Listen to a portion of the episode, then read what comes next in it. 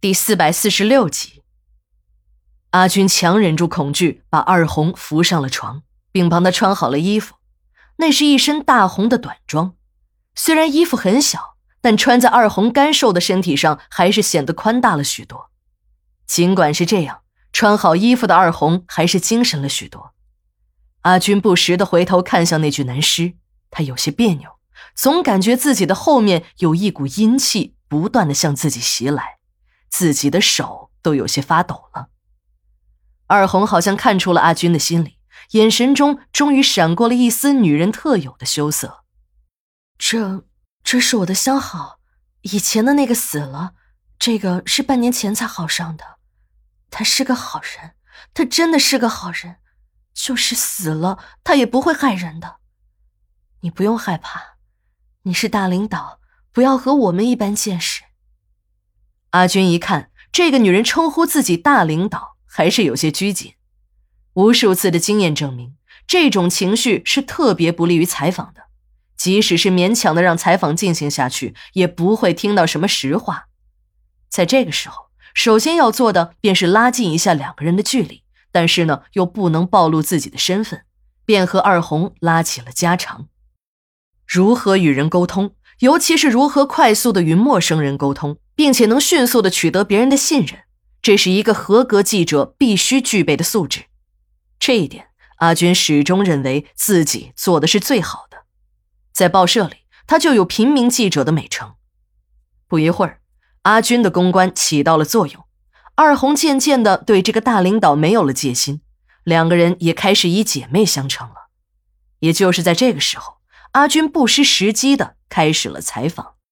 他打开了针孔摄像机和纽扣录音机，虽然摄像机也有录音的功能，但阿军每次采访都是两样并用，这样他心里更有底。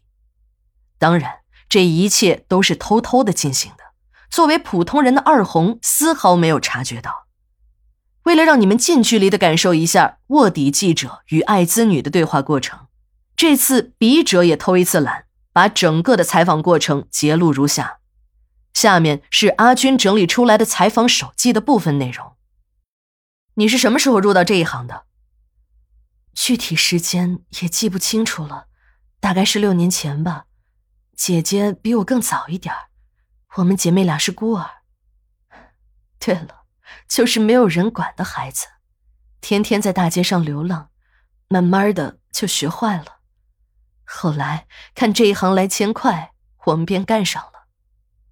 干了六年，也就是六年前，那你们应该还没有成年吧？那个时候没有街道或者福利院愿意帮助你们吗？你是想问我多大了是吧？我今年二十了。街道上把我们送到过孤儿院，可那里的管理员们总是嫌我们姐妹太顽皮，还狠命的打我们。我们姐妹俩实在受不了了，再加上我们在外面野惯了，就跑了出去。之后就再也没有人管过我们了。福利院打人，那里是为孤儿们服务的地方，他们没有权利打人的。为什么不向院领导投诉他们呢？投诉就是告状吧，越告打得越狠。你看，我头上的这块疤就是他们打的。二红侧过了头，用手拨开了一缕头发，耳朵的上方。头皮之上有一条长长的隆起的伤疤。那你又是什么时候到了这里来的呢？有五年多的时间了。我在市里的仿古一条街上混不下去了，那里的同行总是挤兑我们姐妹，没有办法，就只得走人了。正好又碰上了这里去招人，我们便跟着来了。那你是什么时候知道自己染上了这个病的？你是说艾滋病吧？这没有什么奇怪的，在这里做的小姐几乎都有，就是好人来了也会马上被感染上。客人们找了这个找那个的，还能不传染吗？我看你的表情很轻松，你不害怕吗？时间长了也就不害怕了，人总得有碗饭吃，不是吗？我们又干不了别的，多年下来也已经不想再干别的了。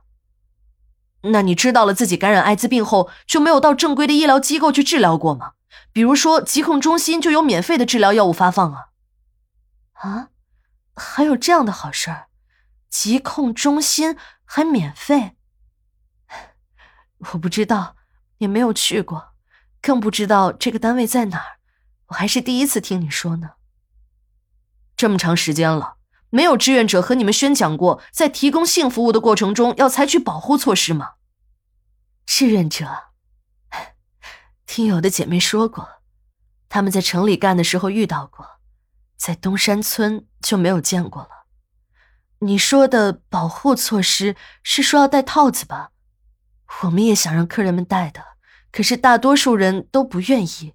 我们总不能因为这个就把客人打发走吧？我们也是要赚钱、要吃饭的呀。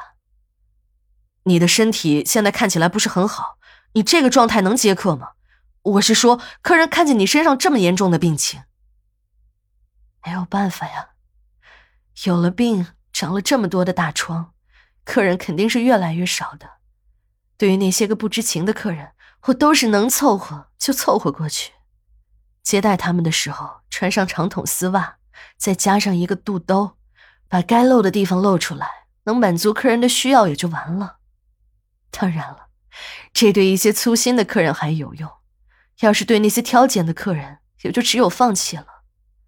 我喷了这么重的香水，也就是为了要掩盖一下臭味儿，要不然就更没有客人进来了。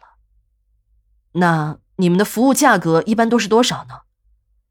这个我们说了不算，东山村的人早就给限了价，最多不能超过五十元，像我就更少了。一般我都不张口要，都是凭客人给的，十块二十块的时候都有。你刚才说这个男人是你的相好，能说说你们的婚姻家庭情况吗？家，还结婚？